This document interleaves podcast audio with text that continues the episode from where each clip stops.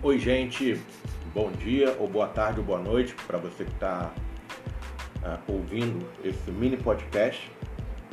É, esse mini podcast ele vai, na verdade, ele, ele vai funcionar para duas razões. A primeira é para a gente fazer um pequeno teste de como é a, a criação de um pequeno podcast para posteriormente a gente conseguir gravar a pregação e disponibilizar no formato online, né, no formato é, disponibilizar online no formato de um podcast e também vai servir para a gente fazer uma introdução. Eu pretendo, para reduzir o tempo de pregação no culto de amanhã, né, no culto de amanhã, dia 7, eu vou fazer a introdução da série através desse podcast, onde a gente vai levantar o problema e começar a apontar algumas soluções daqui para frente, ok? Muito bem.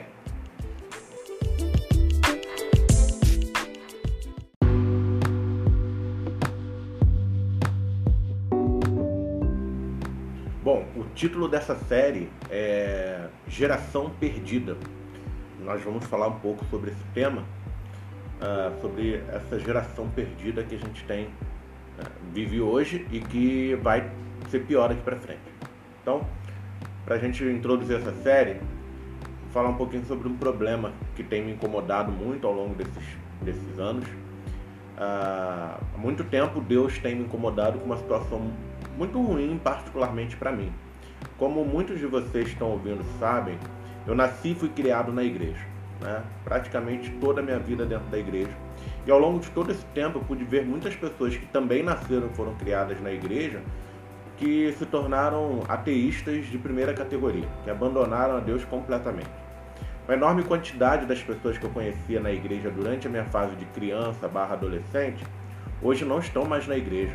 Ou se estão, possuem uma vida completamente disforme em relação ao Evangelho. O Evangelho não, de fato, não se traduz em ações práticas no cotidiano dessas pessoas.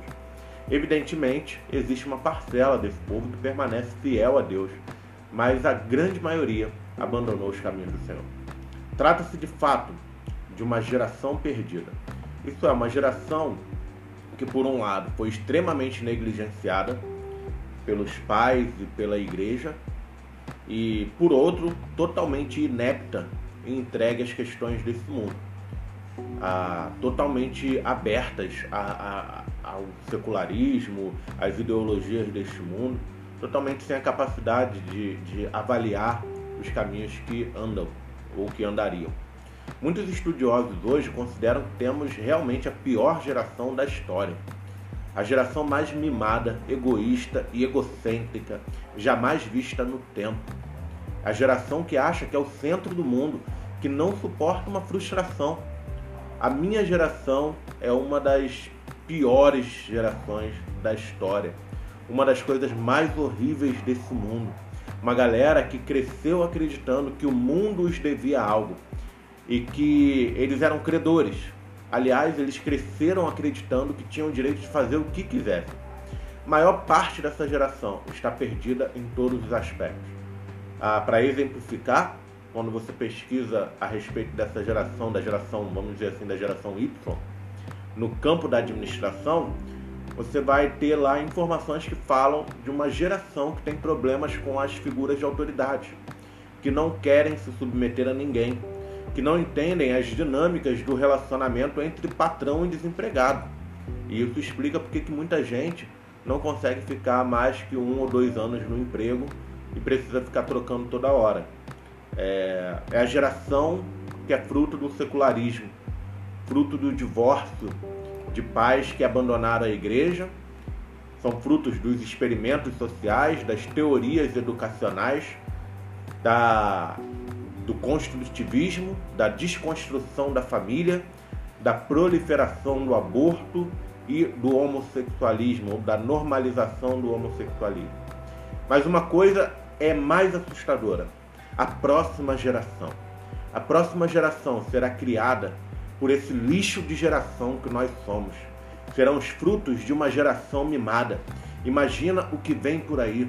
Né? Imagina os Jareds que virão, as crianças que se acham donos, donas de todas as coisas.